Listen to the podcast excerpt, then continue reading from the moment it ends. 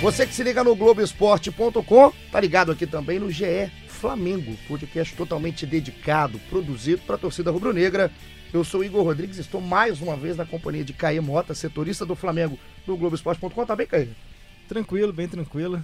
Tudo bem, né? Mas foi um jogo tenso ali, pra, até pela atmosfera, foi uma partida bem interessante de se trabalhar. E assim, hoje é uma edição totalmente especial, extraordinária, é um podcast semanal mas como quarta-feira o Flamengo avançou de fase na Libertadores, a gente veio aqui para realmente contar como foi essa classificação bem intensa dessa equipe do Flamengo e tem convidado, né? Nunca somos só nós dois.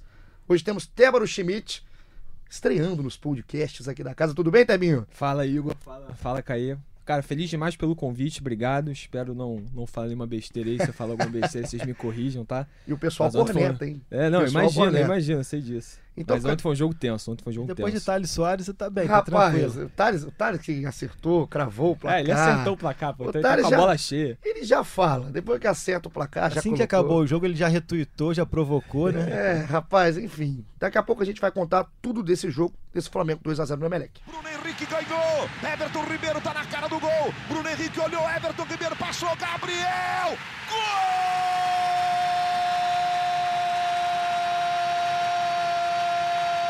Agora, Caí, classificação veio.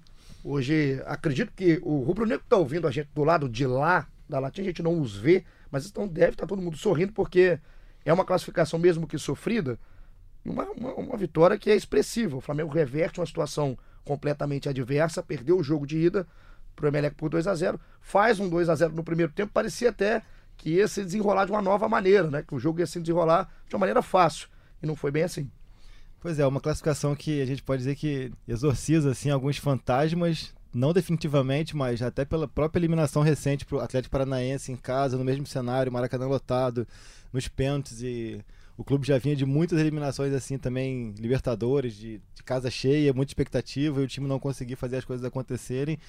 Eu comentava muito de que o time que ia levar a torcida, a gente até falou no último podcast, não a torcida que ia levar o time, me surpreendeu, digamos assim, a maneira que a torcida é, conduziu a festa no Maracanã, ou, o ambiente no Maracanã, até fora do estádio, desde muito cedo, cantando muito, gritando muito, e o time soube manter isso. É, eu acho que faltava muito para o Flamengo em outros episódios, assim, de ter que ser decisivo, de ter que se impor essa postura agressiva no início. E como o Jorge Jesus fala, ele colocou as carnes no assador muito cedo. ele foi meio que por tudo ou nada muito cedo. E, e aqueles 25 minutos iniciais que ficou nítido depois que foi o gás é, que, que era para dar mesmo, que de, depois é, o time voltou a, a, uma frequência normal, digamos assim, e conseguiu fazer o 2 a 0 pelo menos que precisava nesse início. A impressão que, que ficou para mim é de que se as coisas também não acontecessem naquele início ia ser difícil ter perna, ter gás e ter psicológico para buscar. Eu acho que essa pilha, você coloca muito bem, o ambiente a gente estava trabalhando no jogo, né, Caio? Então o ambiente do Maracanã é, é foi diferente, a atmosfera estava diferente e me refletiu, Tebro, assim, você que também estava acompanhando o jogo, é a postura de um jogador que geralmente não é assim, o Everton Ribeiro. Ele é um jogador excelente, qualidade técnica indiscutível. Ontem ele volta para o jogo para essa equipe do Flamengo que não sabiam, inclusive, se ia jogar, se não ia jogar, se preparou o Everton Ribeiro para jogar na quarta-feira mas ele entra e estava pilhado. Depois do segundo gol tem uma cena, tem um momento, o Gabigol faz o segundo gol, vai comemorar, pede calma, pede calma para a torcida naquele jeito do Gabigol, e o Everton Ribeiro tá maluco, ele tá pedindo a torcida, tá pedindo o grito, tá batendo no peito. Reflete um pouco do que foi o Flamengo. Não, isso é bacana, essa postura do Everton Ribeiro eu também observei no jogo de ontem. É, e o Everton Ribeiro era um jogador que as pessoas sempre falaram isso, que ele não era um jogador que botava pilha, não era um jogador muito pilhado, sempre teve muita qualidade técnica, isso é, isso é indiscutível, mas quando chegou ao Flamengo ele recebia muita crítica por causa disso. É, e ontem você viu que a postura dele era completamente diferente. É, o Everton Ribeiro jogou muito bem ontem, apesar de voltar de lesão. É, e acho que o, o, principal ontem, o mais importante, foi o Flamengo ter feito gol né, nesses primeiros 15 minutos. Eu estava cobrindo o Emelec quando eles estavam aqui no Rio de Janeiro, fui fazer os dois treinos dele. E aí, numa entrevista com o Carabali, que é o lateral direito que entrou ontem no segundo tempo, ele falou. É até, é um, um, clichê, né? Mas ele falou que, que eles precisavam é, observar, prestar bastante atenção nos primeiros 15 minutos. Que os primeiros 15 minutos seriam os mais importantes da partida. E, coincidência ou não, eles tomaram, acabaram tomando os- os dois gols quase nos 15 minutos ali. No Foram- segundo foi os 18. Foram dois em 18 pra quem? Só pra gente passar o roteiro do jogo. Aos 7 minutos, um pênalti no Rafinha. Quero entrar já já no assunto. Sempre vai ter polêmica aqui, é isso, cara? A gente vai sempre vir com polêmica. Então, é, esse foi polêmico. é, 7 minutos. E a- ainda mais a gente que é podcast, não tem o VAR, então a polêmica se mantém. Né? Exato, A exato. finge Então, que não viu o replay, não viu nada. É isso, mas então foi pênalti do Bagui no Rafinha aos 7 minutos. O Gabigol bateu aos 9, fez 1x0 o Flamengo. Aos 18, o Gabigol fez 2x0, é, indo contra o que falou o, o lateral do Emelec. É, pois é, parece que o Emelec entrou ma- mais concentrado, mas sem tirar o mérito do Flamengo, que foi totalmente pra cima nesses primeiros minutos. Tanto é que até no primeiro tempo mesmo eles tiveram que dosar o ritmo, porque não aguentaram aquele ritmo, enfim, alucinante do início do jogo.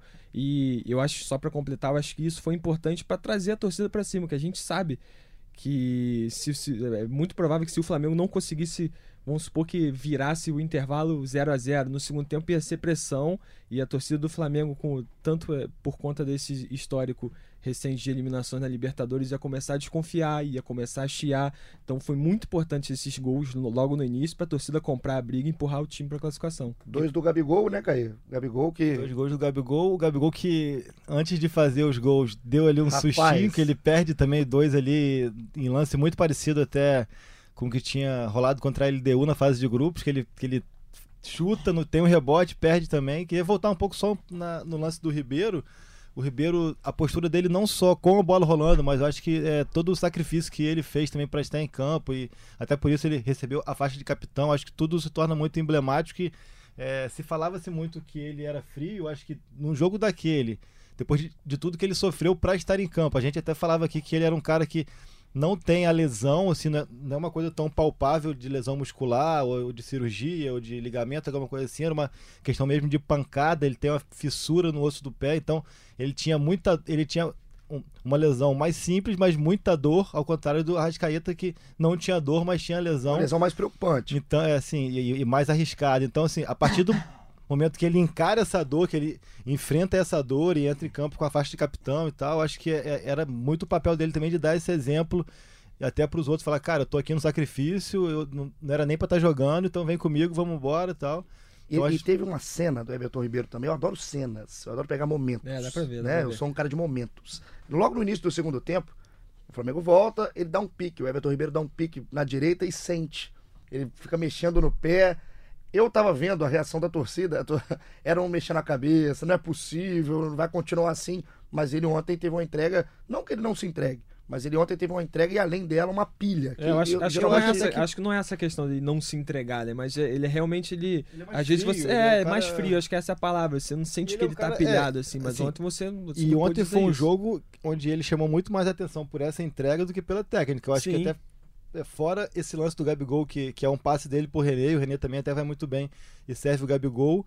Ele não teve ne- nenhum lance de muito destaque técnico, assim, de conduzir a equipe, ou de. Até o próprio lance do pênalti que a gente vai falar já já, na minha percepção, ele bate o escanteio, que é sim uma jogada ensaiada, mas ele bate ali meio, meio curto pro Gerson. O Gerson consegue meio que arrumar e a bola sobra pro Rafinha. Tem uma outra falta também que ele vai cobrar também ensaiada pro Arão. Ele bate curta também. Então a gente vê que a, a falta de ritmo, de treino e até de repente um certo receio de bater na bola pela dor, a gente tá aqui especulando, mas talvez tenha sido isso também, assim, ele ele tecnicamente não teve no nível que ele, que ele costuma estar, mas o exemplo dele de estar em campo ali, a postura como capitão e tudo isso é, foi importante tanto para intimidar o Emelec, por saber que tem um cara do, É, e o nível cara dele tá em ali, campo, é ali, diferente. é outra coisa, é, É. diferente. É, a diferença eu acho que fica muito clara, porque, por exemplo, se o Everton não joga, muito provavelmente entraria em campo o Berrio, entraria em campo talvez até o Lucas Silva, que foi utilizado em alguns momentos pelo Jorge Jesus, e a diferença mesmo com o Everton, fora das suas condições normais de temperatura e pressão, Colabora é para a atmosfera, porque quando ele teve o nome anunciado no telão já foi uma explosão. Colabora para a confiança E do- dos e- companheiros, e eu acho- tira um pouco do foco em cima só do Gabigol e do Bruno Henrique. A é- questão da abraçadeira também eu acho que é um recado, assim, é um recado que tá de volta um cara que marca O presença peso dele, campo. né? Exato. Sim, Eu acho que é mais o dele. peso do que o que ele tava jogando, realmente estava fora de ritmo. Não, é, o Everton Ribeiro é um jogador que, mesmo com. Se, você, se ele não tivesse 100%, assim,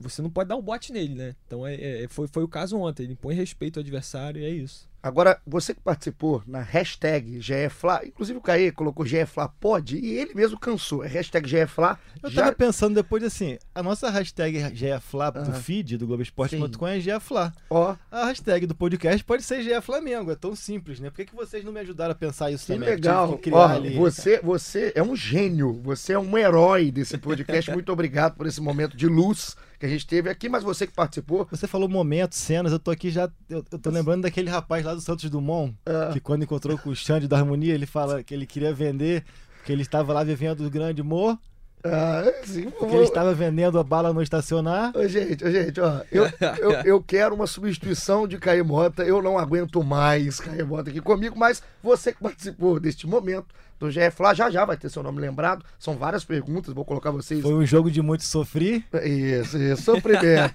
então você participou? Já, já já vai ter o nome lembrado, então fica aí. Agora vamos partir pra polêmica também, né? Que eu, não- eu não vou opinar, não quero saber. Bora, bora. Pênalti de Bagui em Rafinha aos 7 minutos do primeiro tempo, que acaba depois do Gabigol fazendo o gol e abrindo o caminho do Flamengo para essa classificação. Néstor Pitana era o árbitro, o argentino, marcou o Finalista pênalti. de Copa do Mundo. Finalista de Copa do Mundo, inclusive um bom Terceira árbitro. partida dele do Flamengo na Libertadores, em oito partidas, né? E a galera aqui falou realmente, uma galera falando de novo esse argentino, enfim. Simples, direta, Caê, Tébaro, pênalti. Eu acho que não. Não, Tébaro, Eu também acho que não. não. Mas é um não discutível, é um não absurdo.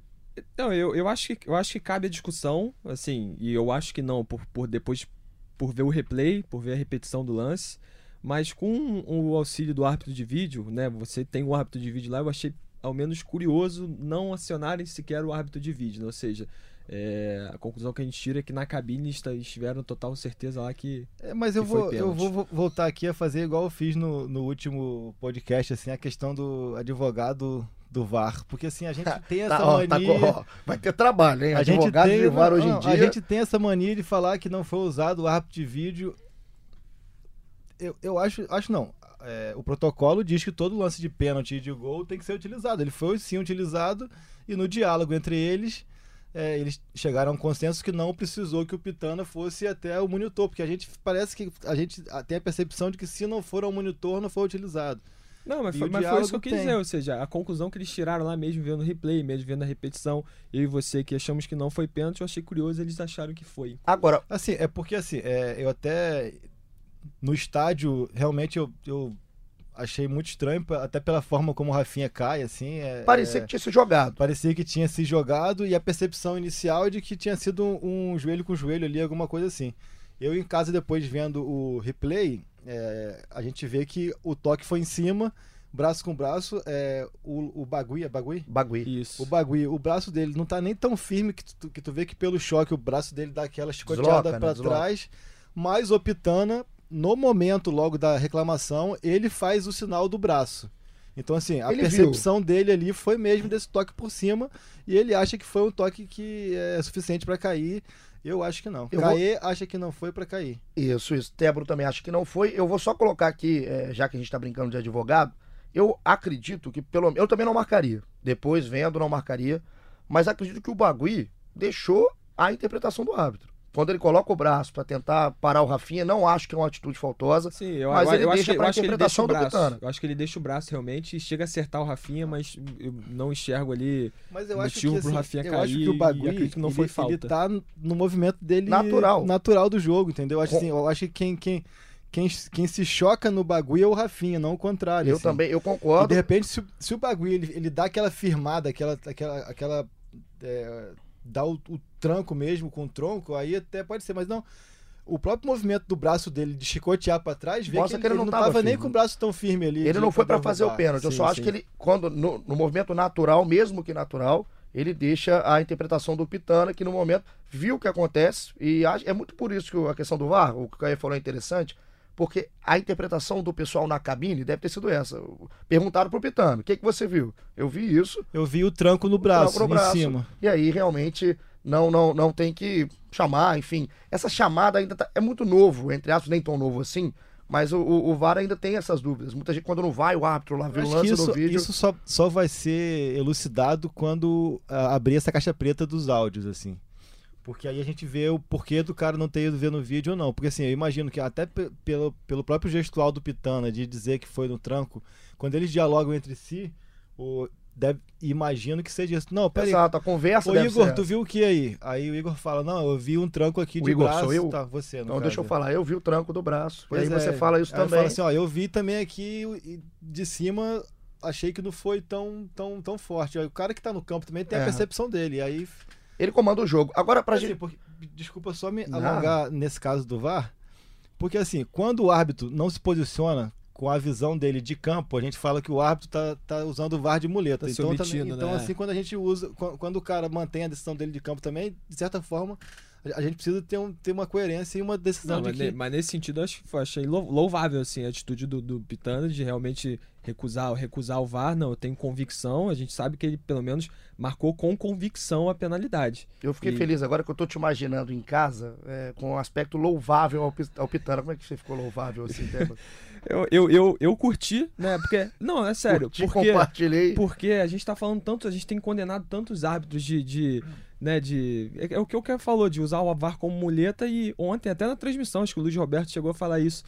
Que ele marcou com convicção. Então, isso a gente não pode dizer dele, que ele não marcou convicção. Ele marcou convicção e marcou o pênalti e foi isso. Vamos, Porque vamos, se alguém ho- hoje em dia no cenário do futebol mundial tem que ter essa convicção, é ele, né? Que apitou a última final de Copa do Mundo. é um dos grandes hábitos do momento. Sim, sim. Do momento. Voltei a falar a palavra momento. Pronto. E agora, só pra gente já colocar a primeira pergunta, já já a gente vai pra um outro lance que tem discussão, que tem polêmica, mas vamos colocar a galera aqui na hashtag GFLA. Primeira pergunta, Caê Mesmo. Mota. André Luiz Adrien. Um abraço aí pro André. Pergunta como é que tá a situação física do Gabigol. Eu escolhi essa, essa pergunta porque o lance, o próximo lance, tem a ver com o Gabigol. Como é que tá fisicamente? Ele saiu no segundo tempo, tava exausto. Então pergunta se tem lesão, se não tem lesão, como é que tá a situação do Gabriel. Então, o Gabigol, a gente ali dentro de campo foi perceptível, dentro de campo, no estádio em si, foi perceptível, já que desde o primeiro tempo ele, ele reclama, não, dava muita certeza se tinha sido de pancada ou tinha sido alguma coisa muscular. É, ele, mas foi logo ali perto do intervalo, ele volta pro segundo tempo, mas eu até cheguei a colocar no nosso tempo real que tem uma falta de ataque do Emelec, um escanteio, perdão. Logo no comecinho e o Jorge Jesus pede que ele volte para compor ali a- aquela linha na intermediária defensiva e ele já vem mancando bastante, então assim, eu acho que ele, ele já volta pro segundo tempo meio que no sacrifício. Eu vou ler agora aqui o posicionamento da assessoria do Flamengo, que é o o atleta Gabriel Barbosa sentiu dores na posterior da coxa esquerda e será reavaliado na representa- representação no CT. Reapresentação que seria na quinta-feira, mas por conta do resultado e por todo o desgaste, foi adiada para sexta-feira. Imagino eu que o Gabriel deve passar por alguma avaliação antes dessa re- apresentação do elenco na sexta-feira, mas como ele está fora do jogo contra o Bahia também por estar suspenso, e aí serão 10 dias de recuperação, imagino que para o jogo contra o Grêmio. Grêmio aqui no Rio de Janeiro já não seja um problema, já que ele mesmo tratou de evitar forçar. Até uma cena muito curiosa que ele pede a substituição e pela escolha do Renier, o Jesus tem muito cuidado em conversar com o Renier, em ter um carinho, dá até um beijinho e o Gabriel fica louco em campo, dando soco no ar, aquele jeito dele, pedindo para sair que não aguenta mais, que vai atrapalhar e tal, e o Jesus tranquilão, abraçado com o Renier. Então É uma figura, né? O Jesus ele- é uma figura. a, a impressão que se deu é que o Gabriel, até por esse histórico recente de Lincoln, de Rodrigo Caio, do Arrascaeta, ele teve a preocupação de não forçar, de não dar um, um estirão, de não dar uma arrancada. Então tá aí a resposta ao André, devidamente é, é, respondida pelo Caê, com nota da assessoria, enfim. Gabigol, teoricamente, em teoria, né? Não preocupa pro jogo, que é lá, lá mas muito longe. É lá muito longe, É, tem muito tempo pra recuperar. Pesa a favor esse lance de, de- até no caso, ele estando suspenso de domingo, já é, eu acho que tira um pouco o pé também, assim, da, do acelerador dessa recuperação. Só jogaria então na- no jogo aqui no, no Rio de Janeiro contra o Grêmio. Agora, eu falei em Gabigol, tem um lance com o Gabigol também no primeiro tempo, que ele tá um lance pela direita, ele toma um rapa, mas tá do lado de fora do campo, é muito na linha da linha de fundo. E o Gabigol levanta desesperado, fazendo o sinal do VAR. VAR. Você, nosso advogado do VAR, o que, que você viu no- no- nesse lance? Tem motivo para reclamação do Gabigol? Porque muita gente chiou. Eu vou te falar que eu, eu, do estádio, eu tô tendo essa percepção que você tá falando agora de que ele tava fora do campo, que teve o rapa agora. Do estádio, a, a imagem que eu, que eu tinha na minha cabeça era de que ele estava reclamando de um toque de mão, que ele corta para dentro, o zagueiro passa no carrinho direto. Sabe qual foi a a impressão que eu tive do estádio? Depois eu vi o lance. É, Do estádio eu acho que ele reclamou de qualquer coisa. Ele reclama da mão, do braço, de estar dentro de campo. Ele, ele quer alguma coisa no Até momento. porque ele não gosta de reclamar. né? Quase não reclama. E a torcida veio com ele. Porque Sim, o- sim. E aí o Pitana bota a mãozinha na cabeça, né? Que vai começar ali, ou vai, começa a escutar e vai correndo pro meio campo. Lance normal. O que, que você viu, Tebro? Não, eu, eu achei também lance normal, não achei que foi pênalti não, e eu tive essa mesma percepção, achei que ele tava pedindo o toque na, na, na mão, não sei qual foi o jogador da Melec, ali, não sei se foi o Bagui por ser pela esquerda, é, mas depois deu pra ver que ele tava, na verdade ele deu um toque na perna do Gabigol ali, né, É, mas achei lance normal, achei que o Pitana foi bem também, e um lance engraçado, né, que o Gabigol ficou um tempão ajoelhado ali, pedindo VAR, aí o Pitana, o Pitana faz aquela cara todo gestual, outra- fala, Não, não, balança, não, não. não, não. Não sou, não. Não sou, não. É, foi, aos 38, foi aos 38 minutos do primeiro tempo o lance. E outra coisa que chama- me chama a atenção é para essa questão de toda de protocolo, de VAR e tudo mais, aí tem essa questão dos pênaltis que tem que ficar em cima da linha e tudo mais.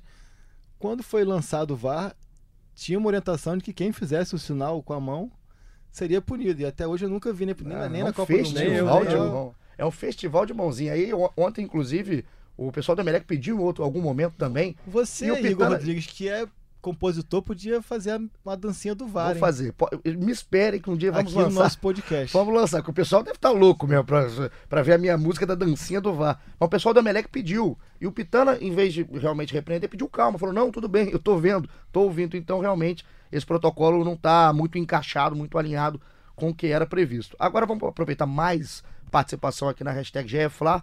Felipe Fred, também do Gabigol. Primeiro ele fala que Felipe e Fred? não, Felipe Fred não é uma dupla, é, é um cidadão. Ele fala: não sei se vale os 50 milhões, mas se não tivesse o Gerson no jogo contra o Emelec, as peças de reposição prejudicariam. E ele fala: outra, quanto custa o Gabigol? Tem que comprar para ontem. Ele ontem em caixa alta, por isso eu falei mais alto.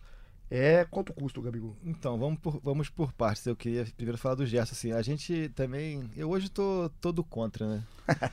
Hoje, assim, hoje ele tá. Não, porque é, criou-se uma percepção de valores aqui, principalmente no Brasil, agora que Flamengo e Palmeiras é, tem mais um poder econômico e de que tudo é muito caro, a gente tem que entender que o mercado do futebol, de modo mundial, tá assim. Principal- Principalmente depois da venda do Neymar pro PSG. Então, a gente pode ver agora que vários e vários recordes foram quebrados, João Félix e tanto mais. Mas eu acho que tá tudo muito inflacionado mesmo. E eu acho que para você trazer um cara da Europa para cá, para cá, é- o valor é esse mesmo. O Gerson tem, tem 23 anos É, e tal. mais um então- jogador jovem é, desse. não é uma pô. questão de que se va se não é questão de se ele vale ou se ele não vale, mas o mercado hoje em dia é assim. Então, já que tinha que buscar alguém, eu queria buscar alguém.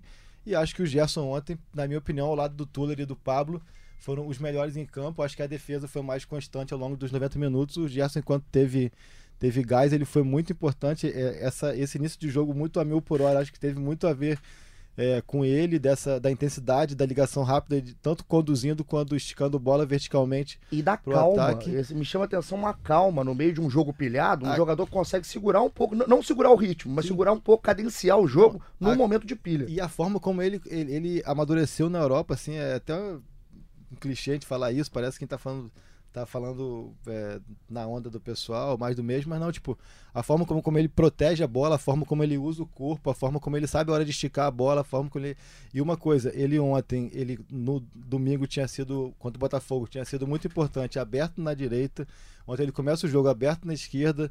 Tem momentos onde ele atua como todo mundo esperava, como segundo volante, então acho que foi uma partida muito madura mesmo do Gerson, que ele soube é, como conduzir a equipe do Flamengo. Ele é aquele, foi aquele cara que soube conduzir sem ser um cara que, que foi protagonista, mas ele soube conduzir a equipe do Flamengo. E voltando também na questão do Gabigol, o Gabigol tem contrato até o fim do ano e uma coisa muito importante da gente falar é que ele não tem valor de passe fixado.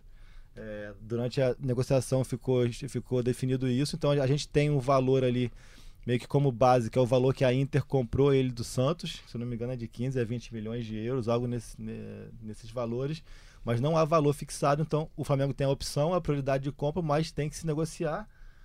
E aí é uma questão muito complicada. O Gabigol é um cara que vai fazer 23 anos agora em agosto. É, imagino que ele ainda tenha também muito sonho, muito desejo de ir para a Europa. Esse mercado de Europa, principalmente para atacante, cada vez mais, é- até o Tébaro que trabalha na, na nossa editoria de futebol internacional, tem mais conhecimento de causa. Mas quanto mais velho ele for ficar, a gente fa- fala de velho para um jogador que vai fazer 23, 23, né? anos, mas é, quanto mais tempo ele demora, é, é mais complicado. Ele já passou por lá, não, não foi tão bem, mas imagino que essa volta dele pro, pro Brasil, tanto no Santos quanto agora no Flamengo, é, já tenha mostrado novamente para a Europa o potencial dele. Então, assim, E assim, mas eu, eu, sinto, o, o Caí, a questão de sonho de Europa, eu concordo. Assim, o Gabigol foi num momento muito cedo, não deu certo, teve essa volta pro Santos e ficou nessa novela até vir pro Flamengo. Eu não sei até que ponto é, pode ser o, o marketing, não tô falando que ele tá errado, não. Mas a questão do, do, do Gabigol saber usar o marketing muito bem. Ele é sim, ele é marqueteiro, além de ser um baita jogador. Mas me parece que o Gabigol quer jogar. Ele tá com vontade de jogar pelo Flamengo. E isso reflete um pouco no carinho da torcida, porque a- acha no Gabigol, um, não sei se ídolo é, é muito prematuro pra gente falar, mas um jogador que é uma referência em campo, também pelo que ele faz. Ontem, a- na questão de provocação, na questão de comemoração, ele é um cara caricato e tudo com números. O Gabigol, desde a chegada do Jesus, são oito, são sete jogos, oito gols. Ele na temporada tem 33 jogos e 22 gols. Se a gente tirar o Campeonato Carioca, que a gente fala que o nível é realmente mais baixo do que a competição nacional e internacional, são 21 jogos e 15 gols. Você, você, você tem o dinheiro na mão, Tébora, você com- compraria o Gabigol hoje? Eu, eu acho que compro porque ele faz gol. Então, é, acho que esse é o. É, é- é isso é o que o. Esse é o. Como é que eu posso dizer? Esse é o motivo por qual o Flamengo deveria comprar o Gabigol. Ele faz gol. Eu acho que o Gabigol ele tem um monte de poréns, assim. Ele, ele é um jogador que do- no início da carreira, assim, ele demorou muito a me convencer. Principalmente quando ele passou na Europa, que foi quando eu comecei a acompanhar ele mais de perto, porque eu faço futebol internacional aqui no Globoesporte.com. Então, pô, no Benfica e na Inter de Milão, ele ficou lá, ele ficou lá fora dois, dois, duas ou três temporadas e não se encaixou de jeito nenhum, não, enfim, não, não jogou, ele não convenceu os treinadores. E quando ele chegou no Flamengo, eu tinha, eu tinha um pé atrás com ele porque ele, é, ele não é um atacante tão completo. Você vê que o Gabigol ele não faz gol de cabeça, é, dificilmente faz um gol de, de perna direita. O Gabigol, né, diferente do Guerreiro, que era um atacante que o Flamengo tinha até esses dias, ele não consegue segurar muito a bola, ele não consegue fazer aquela parede, né? Ele não é um jogador tão rápido, né? Se você botar para ele para correr com o zagueiro, dificilmente ele vai ganhar. Então, seja Eu horrível, tenho- né? É, Não, esse cara, não, eu não compro esse cara, não. Você tá falando do, do Ele Negreiros ou do Gabigol? Ele não é forte, ele não protege, ele não é rápido. Eu não quero, eu não Ele só quero. faz uma coisinha. gol. É, É isso, isso. é isso. Então, Cê chegou onde queria chegar. é, obrigado. e assim, aí Então, eu- pô, o cara tem 22 gols no ano. Que, que crítica você pode fazer pra um atacante Exatamente. como esse? Ele tem 22 gols no ano, então é isso. Então, se o Flamengo, Flamengo entrar precisa de atacante que faz gol, qualquer time precisa de atacante que faz gol. E eu vou entrar Então- aqui numa situação que o Flamengo passou três anos com o Guerreiro, que agora vai até cruzar o caminho do Flamengo, que realmente era um cara, de repente, muito mais técnico que o Gabigol, com mais recurso, que fazia isso de prender a bola, de segurar a bola e tudo mais. Só que ele não fazia uma coisa, que era o quê, Tébaro? Gol. Pois é, então assim, a gente tem o Gabigol agora, nós estamos no início de agosto, e o Gabigol, no primeiro ano dele pelo Flamengo, ele já superou a, mai- a melhor temporada do Guerreiro no Flamengo. Esse, o Guerreiro, se eu não me engano, o recorde dele no Flamengo são 20 gols, e o Gabigol já tem 22. Então, assim, é, agora, há de se entender, e eu acho que o Jorge Jesus teve essa percepção até melhor do que o Abel, de que o Gabigol realmente ele, ele não é centroavante, ele não é jogador de lado.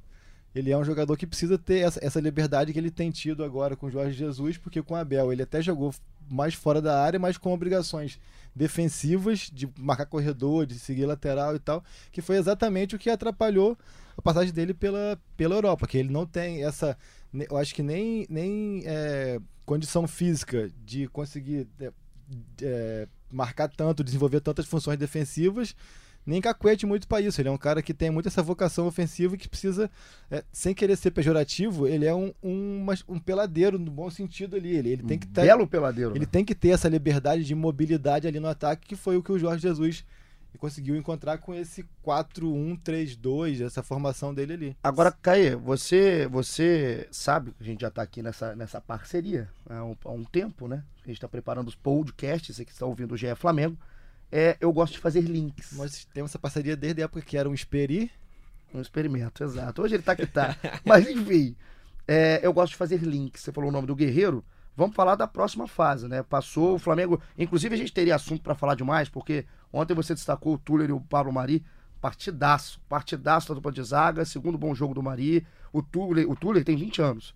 Parecia um. um- Apesar do gol perdido, né? Que Apesar do gol perdido. mas, aí jogou gente- muito, jogou Mas aí é uma questão que não é, não é muito a função é dele. dele. E, Ah, assim, sim. e até na crítica, eu vou fazer um elogio ao Tuller. Ele perde aquele gol por ele ter a noção do movimento técnico que ele devia fazer, que é de virar o pé pra chapar. De repente, se ele fosse mais grosso, mais atal- né? é, e chegasse de qualquer maneira. É, o Caio tentou. Agora ele foi advogado do VAR, advogado do Tuller. O não, errou o gol. Olha, ele acerta É o gol na canela, cara, né? né? É. Na Eu cara. vou só que, já que tu vai passar Ah. a defesa assim, en passant, eu acho que o Flamengo fez uma troca muito interessante ao vender o Léo Duarte e abrir caminho pro Tuller. Assim. Eu acho que o Concordo. Tuller ele é mais firme que o Léo Duarte. Concordo, é mais zagueiro. Ele é, é mais, zagueiro. que o Léo Duarte, É e até mesmo zagueiro. para saída de bola, ele tem.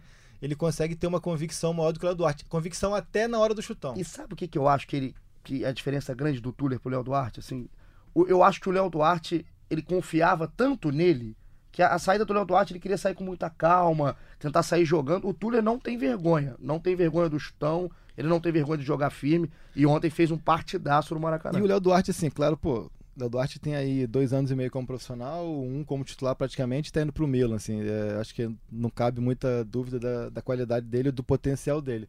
Só que o Léo Duarte, em jogos como o jogo de ontem, ele deixou mais a desejar do que ele certeza. respondeu bem. Com Sim, certeza. O, o Léo Duarte em jogos decisivos, grandes e contra atacantes com as características do Angulo, como é do Guerreiro, mais do combate, mais de, de, de buscar o corpo e mais de intimidação, ele deixou a desejar. E, aí, e o Tuller, por outro lado, o Tuller, ele é um cara que parece gostar muito desse combate, assim, tipo, ele até às vezes se excede e no uso do é cotovelo, é no meio uso bruto, do corpo né? e tal, Ele é mas é, bruto. é o tipo de situação onde se você não descambar pra violência, é melhor você pecar pelo excesso do que pela falta. É um bom jogador. Agora, pra gente fazer o link de que eu falava, vocês falaram do Guerreiro. O, o, o roteiro do Flamengo ontem é aquele roteiro pro torcedor bem canalha, né? O Flamengo vai pra pênalti de novo. Aí o Diego Alves, que era vaiado, ontem sai aplaudido porque o Flamengo marcou com Arrascaeta, Bruno Henrique, René e Rafinha. O Diego Alves pega o pênalti do batido pelo Arroio e o Queiroz acerta o travessão. Avan- Cobranças todas muito boas. Muito boas. A do René, firmes. inclusive, eu achei a melhor. A do das René, quatro Ele do bate, ele bate fraquinho no Não, cantinho. e o foi. curioso do René ali, hoje tá, tá demais. Ca- Cada tema que a gente entra, a gente vai embora. Eu não né? consigo fazer os links. Não, só pra. O René, ele espera nitidamente o movimento do Dreher e o goleiro não se mexe. E aí ele espera, espera, espera, só que ele bate tão bem, bate tão no canto que. Bateu bem, bateu bem. que foi a melhor batida, né? Eu, eu achei, eu achei assim, é engraçado, né? Porque no Maracanã pareceu, pareceu. É um momento de maior tensão da torcida. Na hora que o René caminhou, parecia uma eternidade a caminhada do René pro torcedor do Flamengo. Mas o René bateu muito bem, o Flamengo avançou. E agora são dois lados de chave. Faz Débora. teu link aí, vai lá. Vou fazer o meu link. Vai lá. O lado de chave, vamos falar o lado esquerdo, tem River e Cerro Portenho, LDU e Boca Juniors. Do lado direito, o Flamengo pega o Internacional, o Palmeiras já classificado, espera o adversário que vai sair do confronto do Grêmio, que é Grêmio e Libertar. Agora, bom, se- aliás, se o Grêmio passar, a gente já tem um brasileiro na final Sim. e, e- e fica garantido pelo menos que a gente vai ter assunto até o final para falar.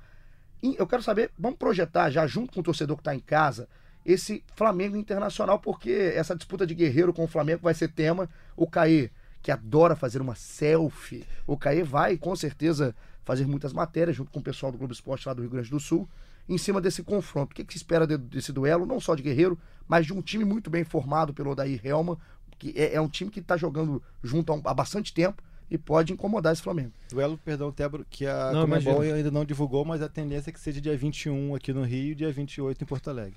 É, eu acho que o. Acredito que o, o reencontro com, com o Guerreiro vai ser o, o mote que vai é, tomar conta dessa partida. É, porque apesar do Guerreiro ter jogado muito tempo no Flamengo e ter tido uma, uma, uma passagem bacana, ele não saiu tão bem, tão bem quisto pela torcida assim no Flamengo, né? Tanto por conta da- dessas críticas que a gente estava falando dele não fazer gol, é, e aí ele ficou um tempo afastado por conta da por conta do, do imbróglio lá da, Do doping. do doping, do doping.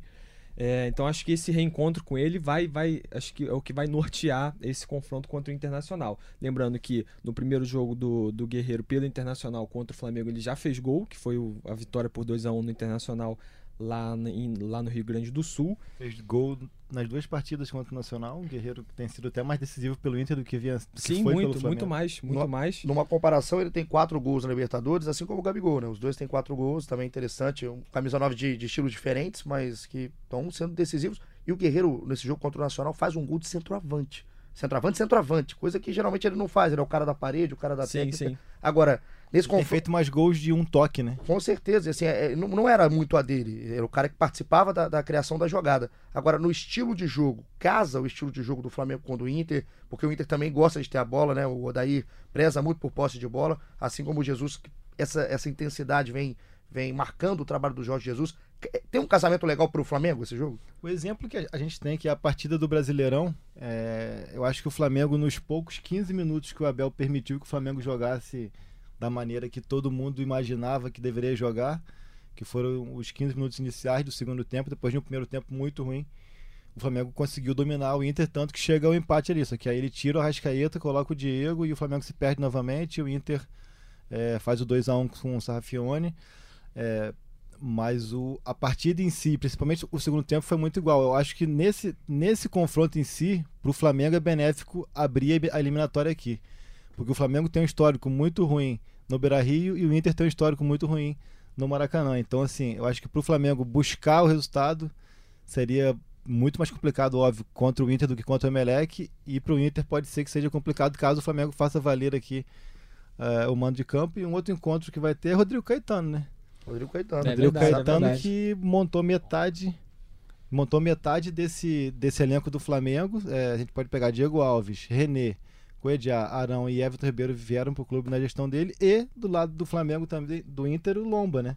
Que é cria, cria aqui do Flamengo, E cria. Como cresceu, né? Como Como cresceu. cresceu. Muito bom goleiro, assim, vir... tornou-se. Ele nunca foi um goleiro ruim, mas ele tornou-se um grande goleiro no Internacional. No Flamengo, a, passagem dele como titular foi numa situação completamente é, é, é, inusitada, inesperada, infeliz, E- e que é a muito- questão do, do- quando o Bruno foi preso. Então, Exato. E não quem é não muito se parâmetro. lembra, também, assim, muito diferente do Flamengo que tá vivendo hoje, né? A realidade do Sim. Flamengo Ah, era claro. completamente diferente. era o Flamengo campeão brasileiro, mas que no ano seguinte brigou para não cair. É né? isso. Então era um Flamengo completamente diferente do Flamengo que a gente tá vivendo hoje. Colocando mais uma vez a galera na hashtag GFLA, que foi promovida e bombada por Caio Mota nas redes sociais. Tébora, uma pergunta do Daniel.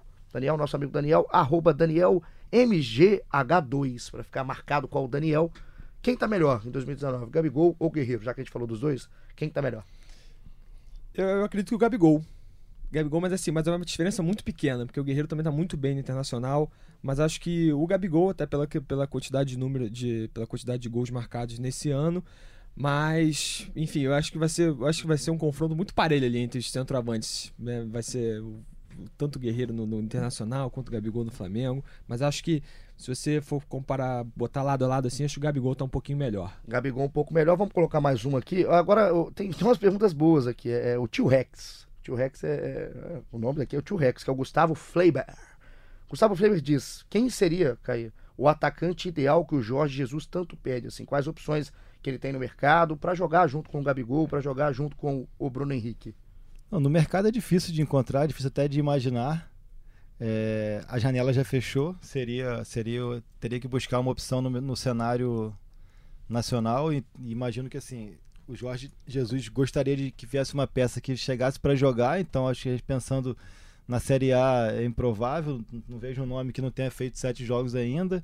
Na Série B também é uma coisa que assim, não tem nenhum fenômeno que se destacasse, até conversando com amigos hoje estava brincando do Hernani e tal, até pelo histórico, mas não é um jogador que seria iria chegar para resolver nada e também não é um, um centroavante que eu acho muito do perfil que o Jorge quer de um cara que segure a bola. Eu até co- comentava mais cedo de que nesse cenário atual do Flamengo, o Guerreiro seria muito mais útil do que ele foi no cenário anterior, onde ele precisava fazer, Fazer gol. gol, Hoje em é. dia tem muito jogador que faz gol e ele ali poderia sim fazer é, o pivô e tudo isso que ele é tão elogiado. Então acho difícil de se encontrar no mercado nacional. São duas trocas agora para as quartas de final. Uma a gente sabe que é o Felipe Luiz. É, o Flamengo, que da lista de, de 30, já tem no mínimo três desfalques, que são Pará, Léo Duarte e Trauco, que está se despedindo.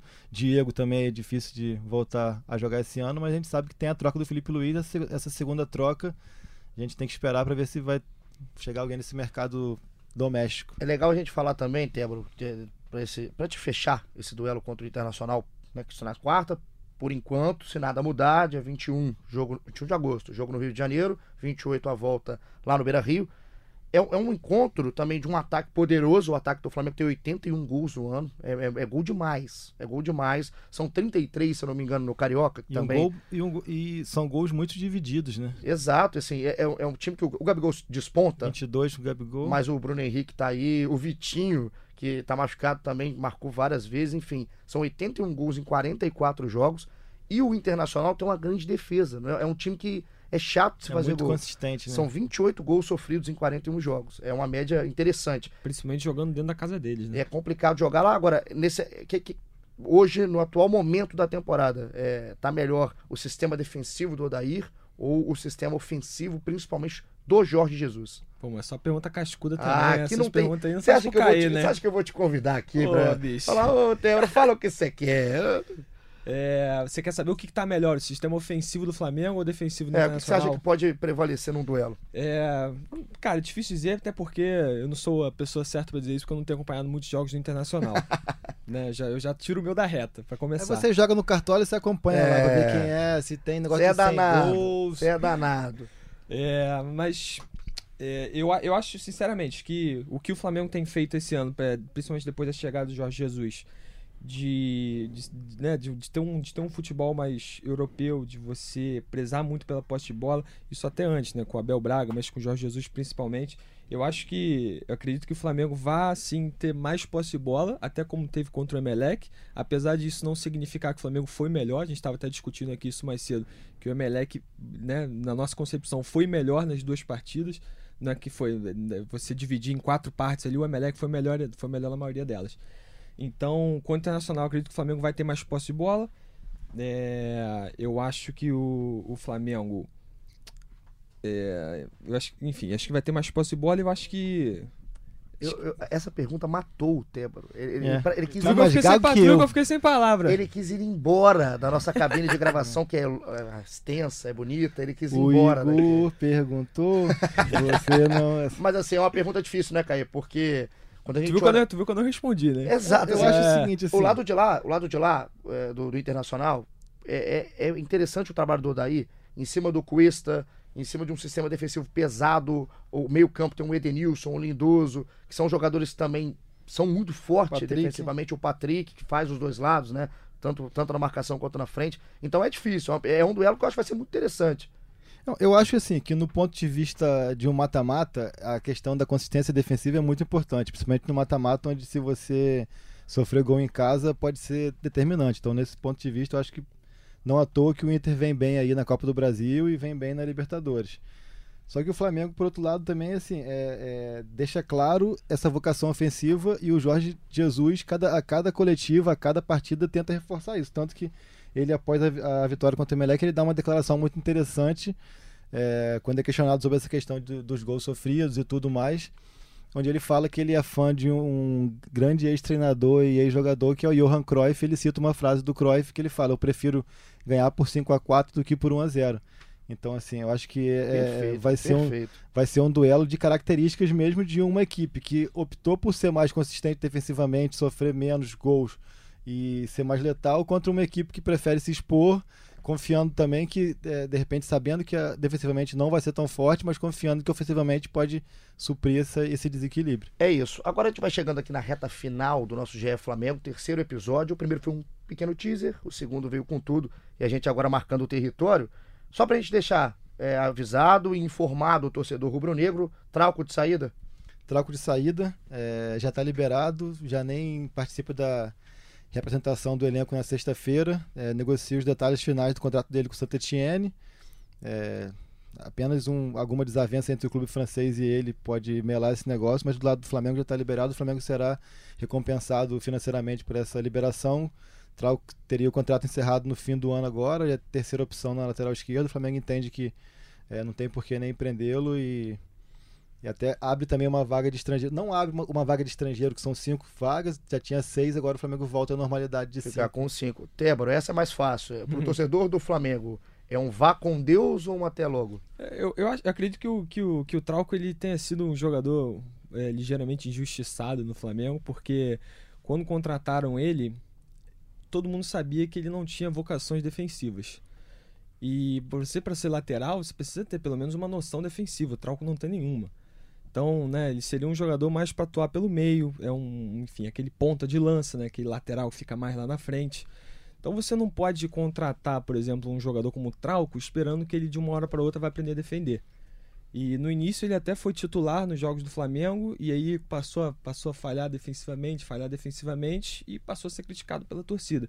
Mas ele é um jogador de muita qualidade, muita Bate bem qualidade. na bola, né? Bate, Batida- bate a muito bem na bola. A de chute- percepção dele chute de, fora da de área. encontrar espaços no campo ofensivo, a batida na bola. é- Tanto que ele não, ele não é titular de uma seleção do Peru com- à toa. Então você pega as assistências dele pelo Flamengo, por exemplo, são, tudo, são todas assistências de jogador, de jogador que tem qualidade, que tem noção. É, não, não sei se vai, não sei se, vai se, se se o Flamengo vai sentir falta dele, enfim, mas eu, eu, eu acredito que foi uma boa passagem pelo Flamengo. É, e fica pra mim a percepção de que é um jogador que poderia ter sido testado numa outra posição. Poderia. eu também sido- acredito, como meia. ter sido É o mais útil ponto, em acho uma que é outra isso. solução. Em uma outra Porque solução. acho que o Flamengo, né? Não só, óbvio que não Jesus, você não tá falando só do Jesus, todo mundo que Não, passou desses três anos e tá trabalhou com o Trauco, acabou que ele foi. é, é, ele não foi tão bem utilizado. Então, sucesso ao Trauco no Santa Etienne, é isso? Suerte. Isso. Suerte, suerte pra ele. E a gente vai encerrando assim, ó. Um prazer receber, Tebro. Eu já queria te agradecer. Estarei convidando mais vezes pra gente fazer a participação e, infelizmente, com o Caê, né? Porque a gente tem que aguentar sempre aqui o nosso Eu Caê vou te bota. dar um recado agora, você não fica triste que Vai, pode segunda-feira, quando a gente grava o podcast, eu vou estar em. Salvador. Ô, rapaz. Mas eu vou te mandar um Pra flash. bom alegria do demais. nosso diretor. Já combinei com o nosso diretor aqui, vou mandar um flash lá, direto do Farol da Barra. Para alegria do nosso diretor Luciano Melo, Caê não estará entre nós, mas sempre está com a gente no nosso coração. A gente vai encerrando aqui. Caio não estará mais, Jesus. Mas Jesus sempre está. Agora, um abraço para você que nos aguentou durante todo esse tempo. Continua ligado com a gente aqui no GE Flamengo. Inclusive, vai lá ouvir o GE Botafogo, o GE Vasco, o GE Fluminense. Ouve todos os podcasts, globesport.com barra podcast. E pra gente terminar, vou chamar uma narração. Posso? Deve. Devo. Então vamos ficar agora com a narração. Sabe do- de quem? Sabe de quem? Narração de Luiz Roberto, o pênalti perdido pelo Queiroz. O Queiroz bateu no travessão. Ô, Queiroz. E a gente encerra com um canto de cair e o pênalti a narração do Luiz Roberto. Um abraço. Partiu Queiroz, bateu na trave! O Flamengo está classificado para as quartas de final da Libertadores! Enfim, o Flamengo acaba com a maldição das oitavas e da fase de grupos! Numa noite de drama, de sofrimento, numa noite que faz jogadores experientes desabarem como Rafinha. Renier vai para os braços da torcida. Vem aí um clássico brasileiro gigante nas quartas da Libertadores, Flamengo Internacional de Porto Alegre.